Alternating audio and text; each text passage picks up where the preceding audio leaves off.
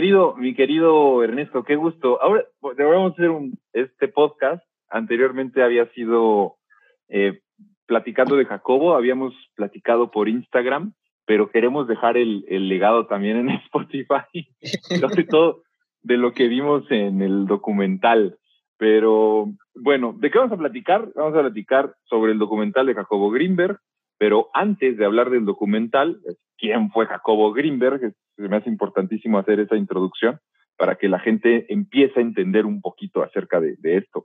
Entonces, pues no sé si quisieras hacer la, la introducción y ya de ahí nos jalamos para lo que sigue. Claro que sí. Pues primero, muchas gracias por darme chance otra vez de andar por aquí platicando de estos temas. Gracias a ti, bro. Que, me encantan de, Jacobo. Y a mí me gustaría decir antes que nada que para nada me considero experto de Jacobo, ni voy a querer aparentar serlo. Voy a hablar desde lo que yo he leído, investigado, y claro que siempre serán bienvenidos los comentarios y las sugerencias para que todos tengamos retroalimentación de Jacobo. Claro.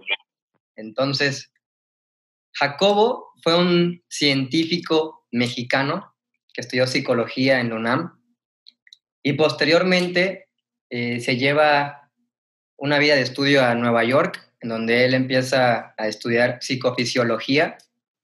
Y él pues se hace amante del estudio de la conciencia y de la mente. Y a partir de ahí empieza a tener como que ciertas ciertas, ciertas experiencias que, lo van orillando a, estudiar cosas de la mente, pero relacionadas hasta un poco al tema místico, al tema esotérico, y es donde llega a hacer su estudio con los chamanes, que es como que la parte fundamental de su trabajo, porque de ahí nace hasta la teoría científica. Exacto. Y es algo que queda bien marcado en el documental, porque su experiencia con Pachita, que es la, la chamana como que más importante dentro de todo su estudio, pues se hace súper polémico y pues el libro yo no lo he terminado de leer sobre Pachita, pero todo lo que hablaba sobre Pachita era impresionante por su control de la materia, ¿no? Pero esa sería mi introducción sobre Jacobo, su, su investigación de la conciencia y de la mente. Sí, y creo que a, a partir de que comienza con la introdu con la sí, pues el más bien estudio de, de los chamanes y haciendo esta como sinergia con la ciencia, ahí es justo en el momento en el que la comunidad científica empieza un poco a rechazar los estudios de, Jacobo. A mí me gustó, me gustó mucho que en una entrevista que, que, le hacen a su hermano dentro del documental, lo refiere diciendo que Jacobo para los científicos era un chamán y para los chamanes era un científico.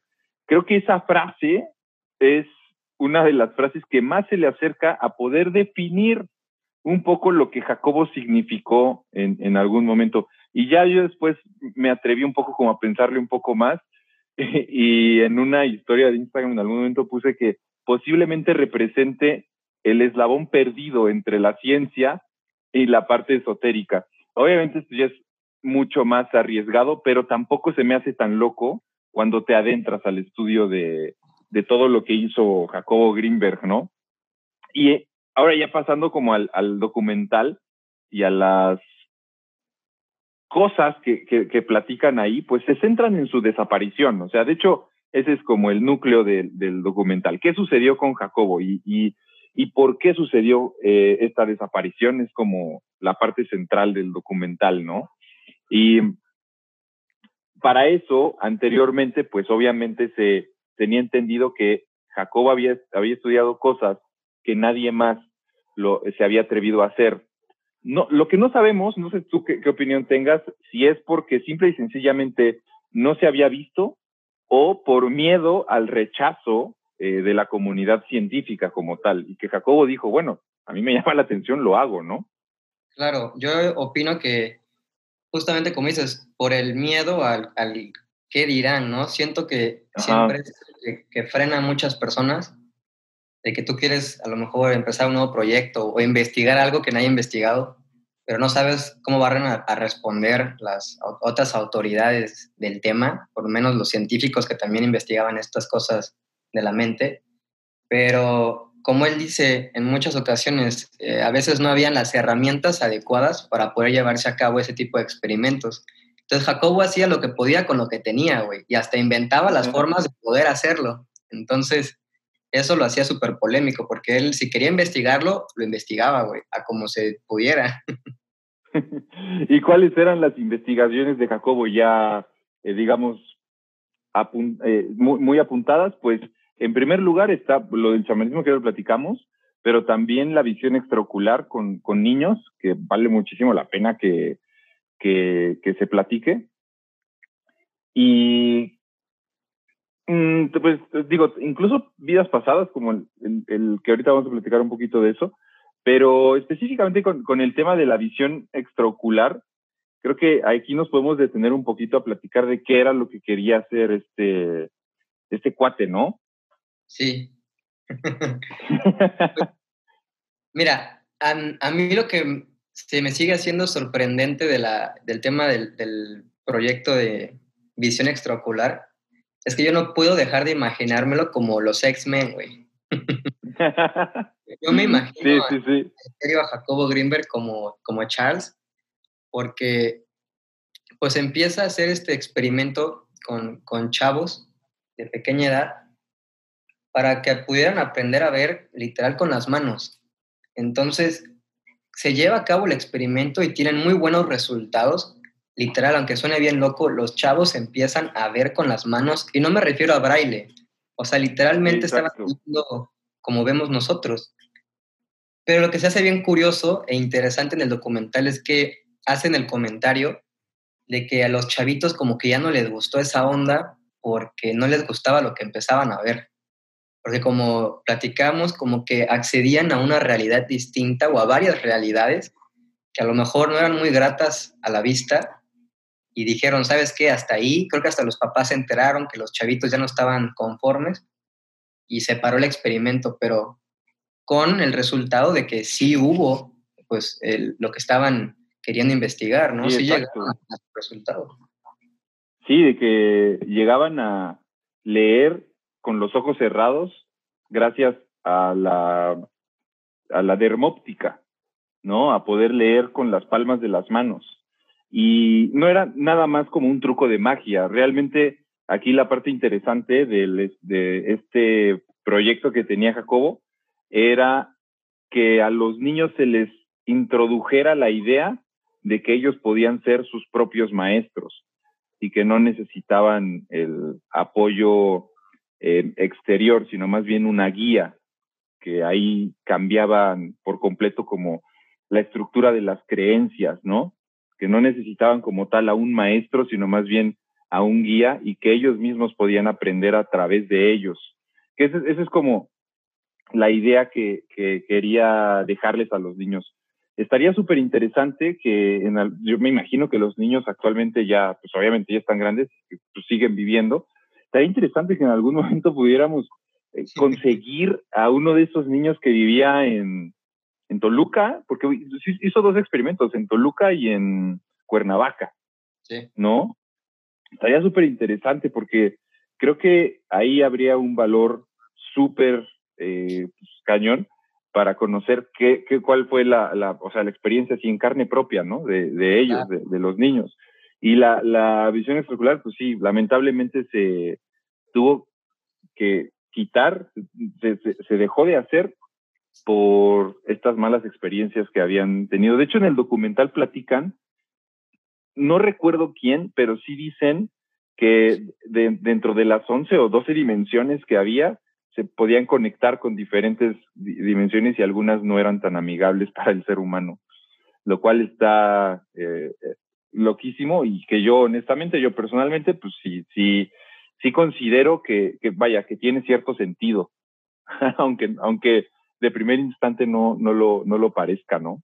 Y bueno, también hablando ya igual del, documental, esta parte de Pachita y el tema de cómo, cómo la conoce, eso es algo que nos llama muchísimo la atención porque en el documental platican de que Jacobo llegó a conocer a Pachita gracias a la hermana de López Portillo, lo cual eh, nos da la referencia de que en Los Pinos, eh, o sea, bueno, para las personas que nos están escuchando en otros países, Los Pinos es la casa en donde vive el presidente, bueno, vivía porque actualmente ya no, López Obrador vive en, en, otro lugar, eh, pero Los Pinos antes era la residencia de, de los presidentes y Jacobo conoce, geográficamente la, conoce ahí gracias a la hermana de López Portillo. López Portillo en ese entonces era el presidente de, México.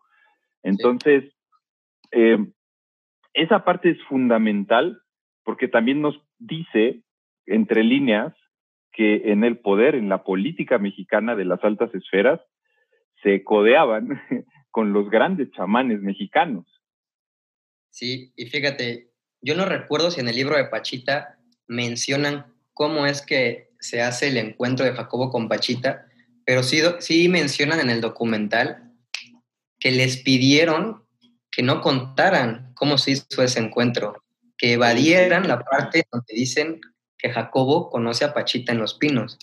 Ahora, ¿cómo es que se, llega, se lleva a cabo ese encuentro? Según yo ahí, Jacobo estaba como que pidiendo financiamiento para lo del el estudio nacional, para el estudio de la conciencia.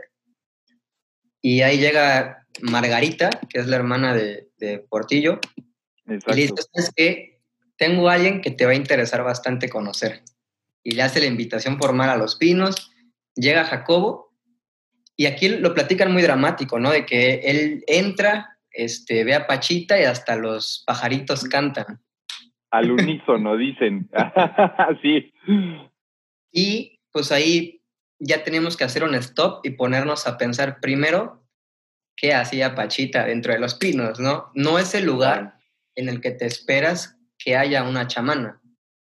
E indudablemente nos hace pensar que en el poder, pues de alguna forma tiene que estar relacionado el tema hermético, místico, espiritual, chamánico. Algo hay ahí porque investigando te das cuenta que Porfirio Díaz también estaba involucrado en temas esotéricos. Exactamente, sí. Sale, a la luz también, tenemos que hablar de que política está relacionada a masonería y en la masonería, masonería se estudian estos temas también esotéricos, herméticos. Entonces aquí ya se puso feo el asunto y en el documental te abren la oportunidad de reflexionar sobre realmente qué hay o, de qué está envuelto el poder político. Entonces, en ese encuentro de Pachita, pues Pachita creo que ahí lo invita a que Jacobo sea como que su auxiliar o que pues, la pueda estudiar eh, presencialmente. Y es donde comienza su investigación de los chamanes de México. En donde empieza este eh, mundo o sea, el mundo de Jacobo se empieza a, configurar de nuevo, ¿no? Porque él venía de, Nueva York, como dijiste hace rato, de su doctorado en psicofisiología, y ya en ese, en ese periodo que tuvo en Estados Unidos, se platicó de que empezaba a tener viajes a través de LSD y que lo empezó a conectar con otras realidades, que le dejó como esta incógnita de conocer más allá de la materia. ¿no? Y por suerte, es a través de los chamanes en donde su estudio se involucra más en estos planos sutiles. Y creo que esa es la parte esencial, porque además Jacobo recoge y rescata esta cultura chamánica mexicana que para mí personalmente fue como que si, como si me hubiera abierto una puerta hacia algo que tenemos justo aquí en, en México, que es tanta sabiduría ancestral y que Jacobo lo, recoge en siete volúmenes, ¿no? Los, los, los, chamanes de México lo, lo llama estos siete volúmenes y creo que eso también es súper rescatable, aunque no lo platican en el documental, pero sí es rescatable para que la gente también entienda un poquito, sepa un poquito que desde eh, Jacobo se puede entender muy bien cómo esta sabiduría ancestral que se, que, que se usó en el territorio mexicano, ¿no? Y sí, es, eh, con Pachita cuando como que descubre otro mundo. De hecho, en el mismo documental ponen una entrevista que Jacobo más o menos dice así, que al momento de conocer a Pachita, no puedo decir hasta dónde son los límites del ser humano. Vivimos en un continuo ilimitado. Esa, esa, esa parte la, la platica y para mí fue como de, wow, es o sea, realmente le, le impactó en su vida eh, durísimo a, Jacobo. Sí, con, de, haciendo su experiencia de auxiliar con Pachita, pues descubre que ya no sabe definir cuáles son los límites del potencial humano. Entonces, pues ahí se empieza a hacer bien, bien interesante toda su investigación. Y no hemos hablado, a lo mejor para los que no conocen, quién era Pachita, ¿no? Y qué hacía Pachita. Bárbara Guerrero. Bárbara, doña Bárbara Guerrero, alias Pachita. Pachita era una, chamana que llega, llevaba a cabo cirugías sin un previo conocimiento médico. Literalmente lo que decía que pasaba era que el hermanito Cuauhtémoc, que aquí también se pone interesante porque el hermanito Cuauhtémoc era el espíritu, el alma del último emperador azteca. el último Tlatoani. Que, tomaba el cuerpo de Pachita para realizar estas operaciones, de las cuales creo que fue partícipe hasta Alejandro Jodorowsky. Creo que él fue intervenido por Pachita. Y las, ¡Wow! Eso no me lo sabía las operaciones que hacía Pachita eran, te sacaba un riñón y te ponía otro, te quitaba un tumor y salías caminando ese mismo día. O sea, está súper loco porque hay que dejar en claro que Pachita era ciega. Así, exacto. Entonces, no, no podía ver. Entonces esto se va poniendo de mal en peor porque ahora hay que agregarle que los instrumentos que usaba era un cuchillo de campo con el mango lleno de cinta de aislar. Entonces, no, era todo un show y creo que lo mencionan, de que era todo un drama y un espectáculo el, los procedimientos de Pachita, pero que al finalizar la sesión el paciente salía caminando. Sí, qué locura. Y además, en alguna parte del libro mencionan que incluso el cuchillo era solamente un símbolo, no, no era necesario. Entonces, esa parte también es súper interesante porque, pues sí, o sea, lo único que necesitaba Pachita era un paciente enfermo pues, para poderlo sanar. O sea, era justamente como dice Jacobo, era, eh, su potencial era ilimitado, no había algo que pudiera eh, como limitarse. Llegó a operar cerebros, abrir cabezas, o, o sea, abrir cráneos. O sea, por muy loco que suene, pero de acuerdo con la investigación que hizo Jacobo Greenberg, que está documentado en su libro que se llama así, Pachita, menciona que a un niño, no, perdón, a una niña, una niña de pues, tipo 11 años, 12 años, le abrió el cráneo para poderle sanar eh, aspectos cerebrales. Pachita siendo ciega, con un, el, cráneo eh, lo, abrió con un cuchillo de monte o sea, del, monte, como dices, una, con una, o sea, el mango estaba, estaba eh, rodeado por una cinta de aislar y sin embargo, durante semanas de sesiones, la niña se logró recuperar, tenía un problema motriz derivado de eh, aspectos cerebrales. Y la niña, después de varias semanas, se recuperó y pudo caminar y hablar sin absolutamente ningún problema. Entonces, esto, por muy loco que suene, es eh, algo que Jacobo lo pudo interpretar científicamente y que está puesto a través de la, eh, está interpretado a través de la teoría sintérgica. Aunque en el documental no ahondan mucho como en el rollo de, Pachita y la teoría sintérgica como tal, pero pues creo que también sí es importante que la gente eh, pues conozca esto y también como meterle ese gusanito para que puedan eh, comprar el libro o para que puedan leer en internet o ver en eh, videos en YouTube que les introduzca este mundo en donde no hay límites para el ser humano, ¿no? Creo que esa es también otra de las cosas rescatables del trabajo de Jacobo. Así es.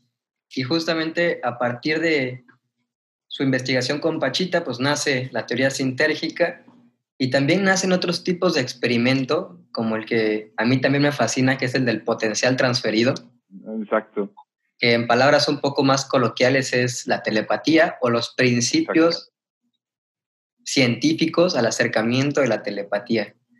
Ahora, aquí se pone bien loco, porque en el documental te muestran que su desaparición está un poco ligada a este tema, con el proyecto de potencial transferido porque los voy a invitar ahorita a todos a que se metan a Google, se metan a la página oficial de la CIA, escriban en el buscador Jacobo Greenberg y se van a sorprender de que justamente aparece un papel desclasificado de la CIA en donde se toca el tema del experimento del potencial transferido.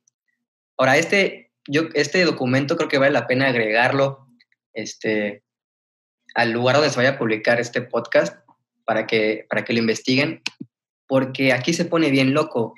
¿Por qué la CIA tenía una investigación de Jacobo Greenberg sobre la telepatía? ¿Sabes? Aquí ya nos damos cuenta de que sus investigaciones trascendían, o sea, le interesaban a gente con poder y se pone todavía más interesante porque este papel o esta investigación está registrada o está dentro de la categoría del proyecto Stargate.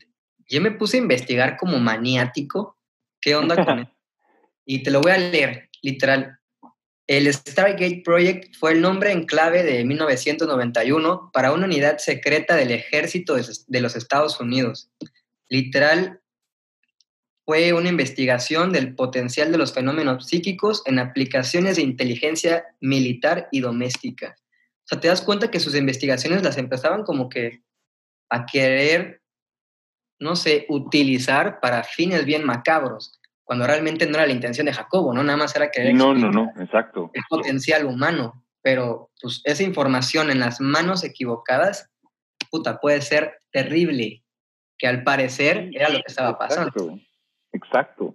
De hecho, él, o sea, Jacobo, estaba ya en pláticas con personas de la India para poder eh, eh, transferir el potencial, transferir mensajes mentalmente de continente a continente.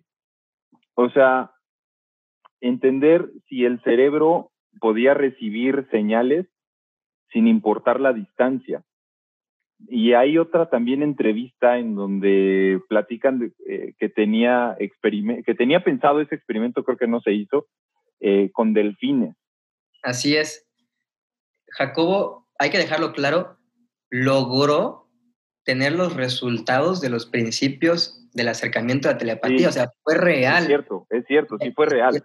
Y están los papeles. Es cierto. También está la tesis de la acompañante de Jacobo, que siguió la investigación, y te lo explican. Pusimos a dos personas en, en, lugares distintos, creo que a no más de 15 metros de distancia, con una meditación previa para hacer una interconexión entre ambos cerebros. A uno se le muestran unos rayos de luz y el cerebro que lo registraba también era la persona que estaba en otra habitación. En diferente que, no tenía que no tenía estímulos en diferente magnitud, pero al mismo tiempo que la persona que se estaba recibiendo en la otra habitación. Ah, cabrón, literal, comprobó la telepatía o los principios del acercamiento a la telepatía. Y quería también investigar si había una relación entre el cerebro del humano y el cerebro de los delfines. Justamente estaba viendo lo de su financiamiento, no sé si se llevó a cabo la investigación, pero tenía en mente también este proyecto.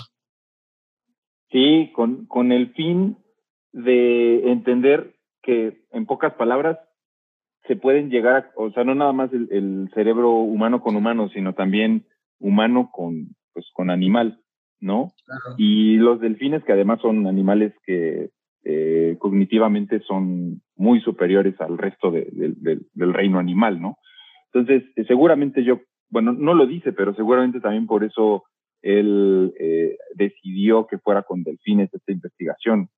Ahora, no hay que dejar a un lado también, yo le quiero mencionar que hay personas que dicen que escuchan a los delfines. Entonces no me sorprendería saber que Jacobo tenía estos conocimientos y quería comprobarlo de manera científica. Pero así como dicen que hay personas que, las medium, que canalizan entes o seres, hay también personas que canalizan o son capaces de escuchar a los cetáceos. A los animales, exactamente. A los sí, Y como tal, es exacto, exacto, a los seres vivos. Sí. A los seres vivos, sí, claro, por supuesto. De hecho, eh, digo, también aquí, aquí en, en Puebla hay, hay, una chica que es, se llama Vivek Tara y Vivek habla con los animales, o sea, literalmente habla con, habla con tus mascotas, tiene sesiones de comunicación con tu mascota a través de ella. O sea, existe, ¿sabes? Es algo que, que, y a mí nadie me lo cuenta. Yo tuve la sesión con ella y con la, mascota de, de, de, casa de mi mamá. Entonces, claro que existe, por supuesto. Solamente es como un salto de fe y estoy seguro que si Jacobo hubiera, eh, no hubiera tenido esta desaparición, que ya vamos a tocar ese tema, que además es como el, el, el punto culmen del, del documental, que si no hubiera desaparecido, seguro hubiera, hubiera tenido todas las pruebas de que es posible la comunicación con, con, otras especies, ¿no? La comunicación interespecie. Era, era justamente el, el, el proyecto que tenía en mente el, el, gran Jacobo Greenberg. Y ahora, con el, con el tema de la desaparición, la versión, no sé a ti qué te parezca, pero la versión que no la dicen, pero que al parecer es como la que el director piensa que fue, es que justamente fue la CIA quien desaparece a Jacobo. ¿A ti, a, ti cómo, ¿A ti cómo te pareció eso? O sea, no sé, no sé si, si cachaste como ese guiño, pero creo que era, ¿no? A mí se me hizo loco porque al final de la investigación que hacen para pues, intentar resolver la desaparición, es que encuentran que Jacobo tenía viajes a lugares a donde no notificaba que iba a ir a viajar, que era justamente donde encuentran estos laboratorios este, secretos, esta pista de aterrizaje medio extraña, y literalmente descubren que Jacobo iba a dar conferencias, ponencias a lugares que nadie sabía que ahí iba a estar Jacobo.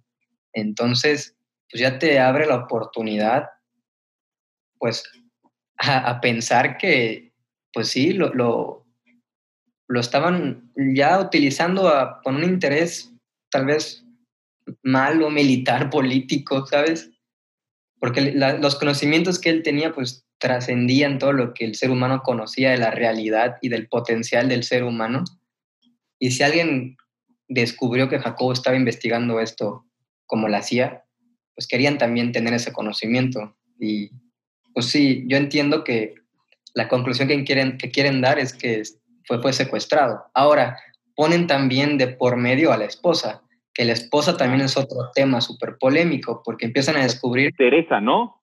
Teresa, porque empiezan a descubrir que ni siquiera el nombre verdadero era Teresa, que no tenía datos registrados, que su título de medicina era falso, o sea, literal te empiezas a cuestionar si realmente hasta cabe la posibilidad de una conspiración, güey.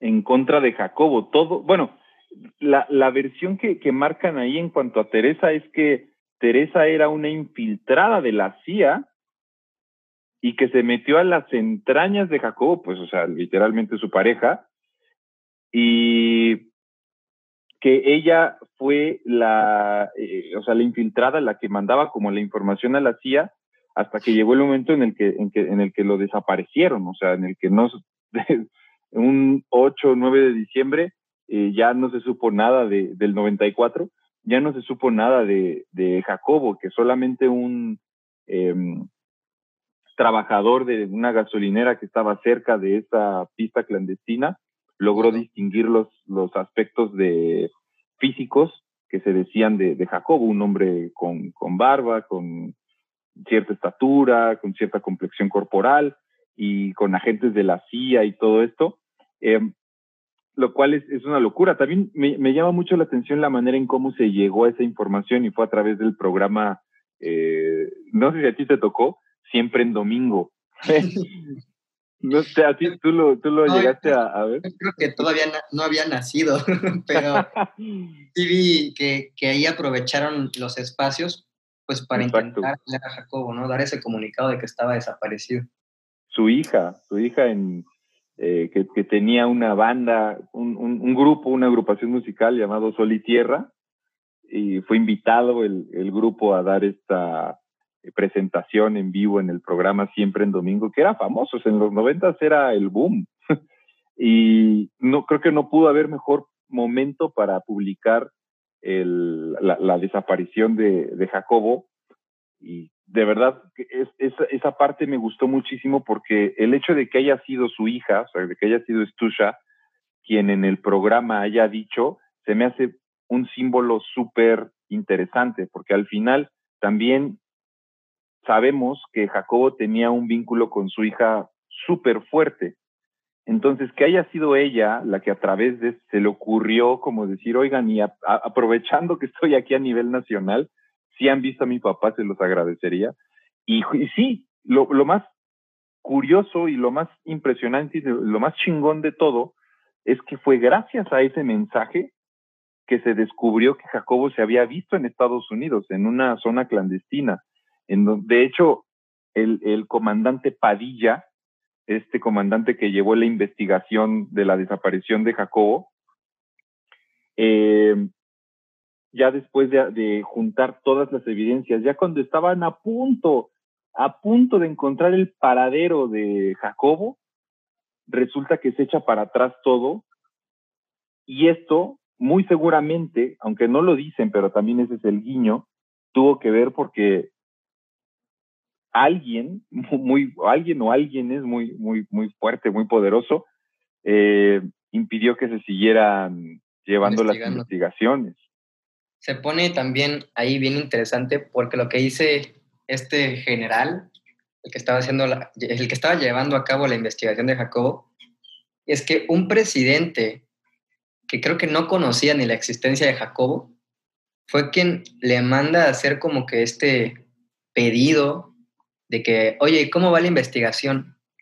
Entonces, que ahí se sorprende y dice, no mamen, este güey no tenía ni la idea de la existencia de Jacobo, se me hace súper sorprendente que directamente sea quien, quien me pide saber cómo va la investigación. Lo que le da a entender es que hay alguien que a través del presidente le mandó a pedir esa información. Entonces, que hay alguien todavía más arriba del presidente que estaba interesado en los resultados de, este, de esta investigación. Y pues sí. O sea, de, de, Jacobo. Sí. Sí, digo, yo, yo como, o sea, una opinión personal, ya mucho más allá de lo que el documental te puede, que bueno, a ver, antes de hablar de la opinión personal, creo que sí es importante decir que el documental está severamente bien logrado. O sea, es una producción magnífica y una investigación brutal, porque además dentro del rodaje se topan con de nuevo la figura de Padilla, después de haberse él también desaparecido. Él se desaparece de, la, vida pública eh, después de, lo de la investigación de Jacobo y regresa a la vida pública gracias al documental. Accede después, de hecho en el documental dicen que accede después de muchos eh, pues, eh, pedimentos, ¿no? De, insistencias a, hacer una entrevista.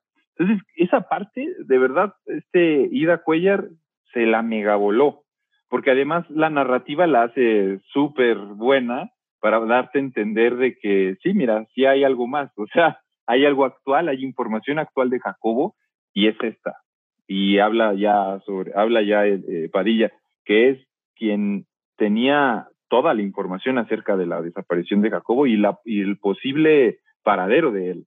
O sea, el documental como tal es muy bueno. Y ahora, si me, si me dices, si me preguntas mi opinión personal, pues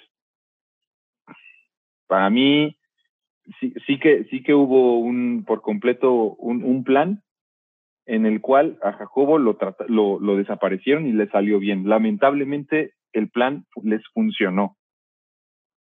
Sí, porque pues te dan todas las pistas, ¿no? De que hacía viajes a lugares extraños y no avisaba dónde iba a ir, ni siquiera Estusha, que era lo que más les sorprendía a todos, que como que siempre tenía esta comunicación abierta con Estusha y ahí pues Estusha ni se enteraba.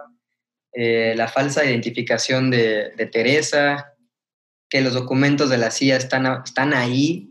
Entonces, todo apunta a que hay algo ahí de por medio que no, que no tenía buenos fines, buenos intereses.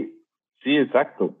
Es una lástima, pero bueno, también todo el trabajo que nos dejó Jacobo en, antes de la desaparición es simple y sencillamente sorprendente, sigue vigente, o sea, eso es lo todavía más interesante, que a pesar de los años, el trabajo de Jacobo esté, esté vigente y que te hable de eh, temas como la telepatía, o incluso la teoría sintérgica, hablando de que al final todo es eh, holográfico y que todo es todo eh, que todos somos uno, es simple y sencillamente eh, o sea, sorprendente y, orgullosamente es mexicano. O sea, esa, esa parte también eh, me gusta mucho, ¿no? O sea, saber que un científico mexicano tuvo estos acercamientos gracias a, querer conciliar el mundo místico con el mundo científico. Entonces, a mí el, el, documental súper bueno, la obra de Jacobo Greenberg, hay para las personas que no lo,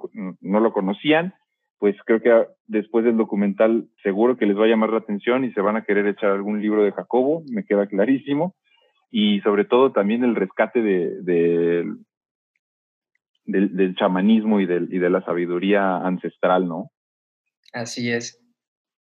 Mi opinión personal sería que hay una línea bien delgada y no nos podemos dejar llevar por todo el mundo místico en el que estaba también envuelto, a lo mejor por consecuencia de lo que estudiaba Jacobo, porque como dice, su punto central es toda la investigación que hay respecto a la ciencia y la relación del cerebro con el mundo, literal.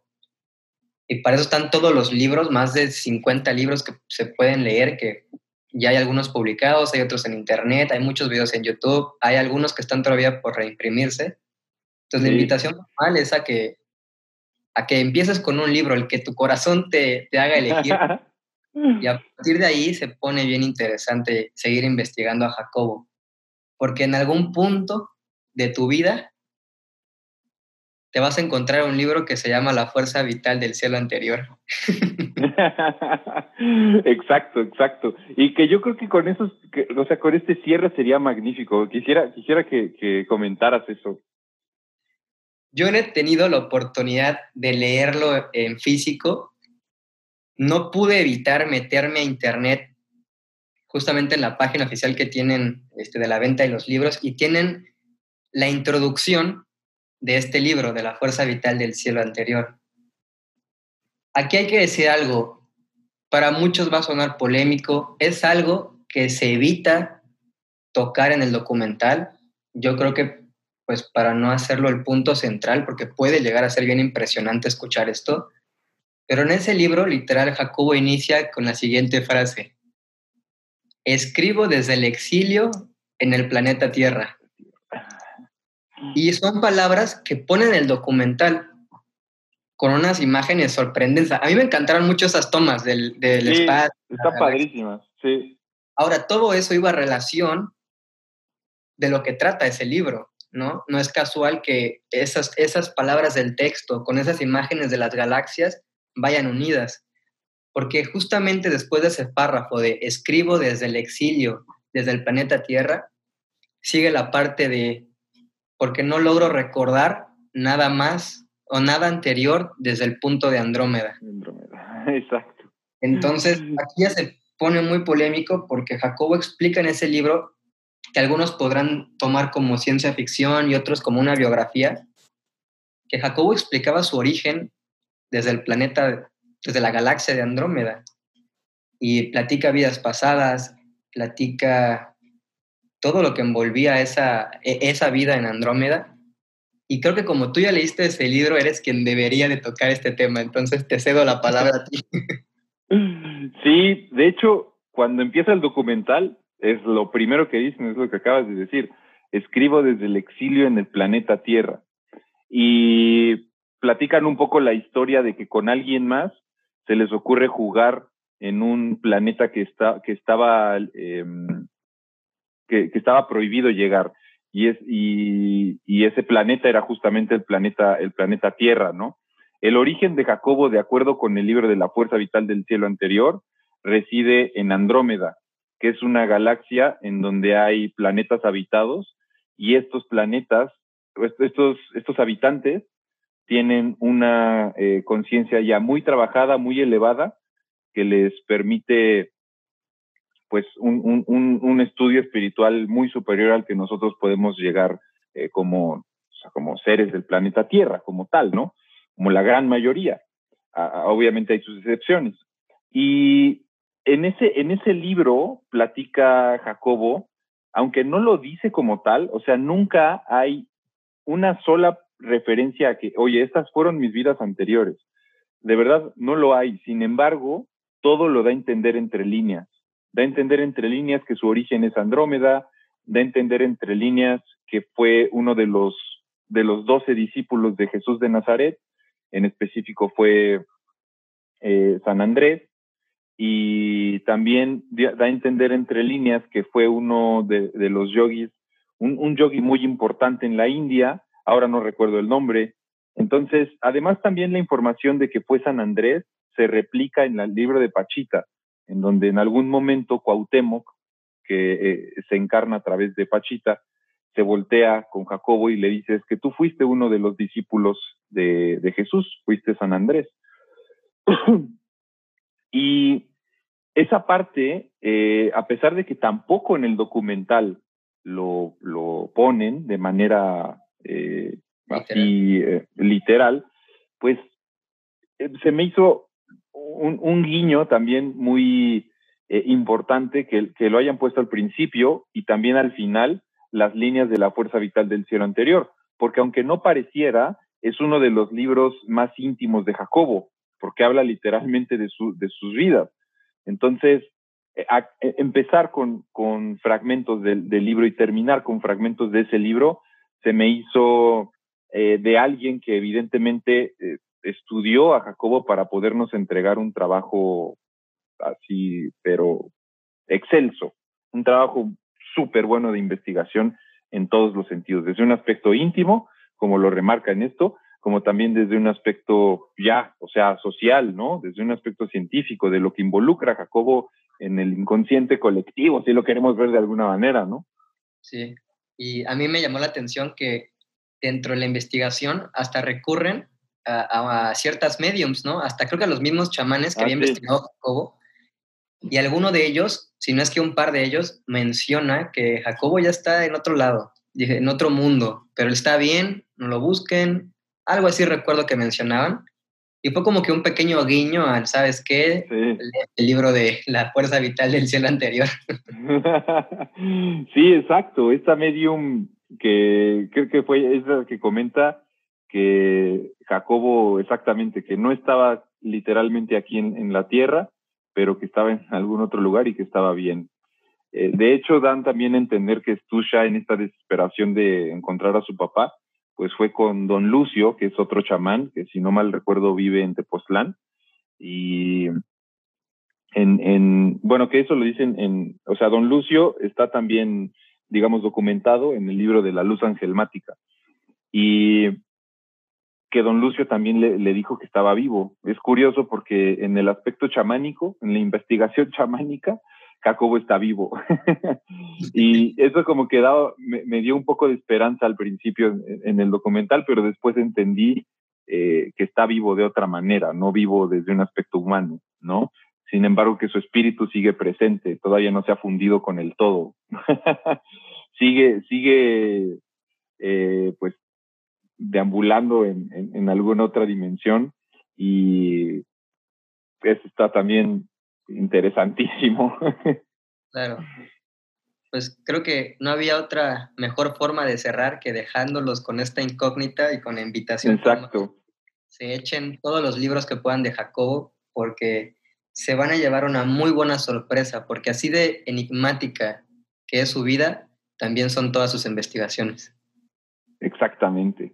Sí, eh, creo que no hubo mejor forma de, cerrar que esta, para también invitarles a las personas que nos están escuchando que lean a, Jacobo, que investiguen de Jacobo y que no nada más de él, ¿no? Sino que también eh, lo que hay alrededor, o sea, en la circunferencia de su investigación, eh, con otros autores y también con otras referencias, pero siempre con la bandera de conocer la verdad, de conocer qué, qué, es lo que envuelve más allá al ser humano. Yo creo que ese es también, eh, al final del día, lo que hace que Jacobo sea alguien especial, porque siempre trató de conocer la verdad, el origen, tanto su origen como el origen, y eso eh, se, replicó en sus obras.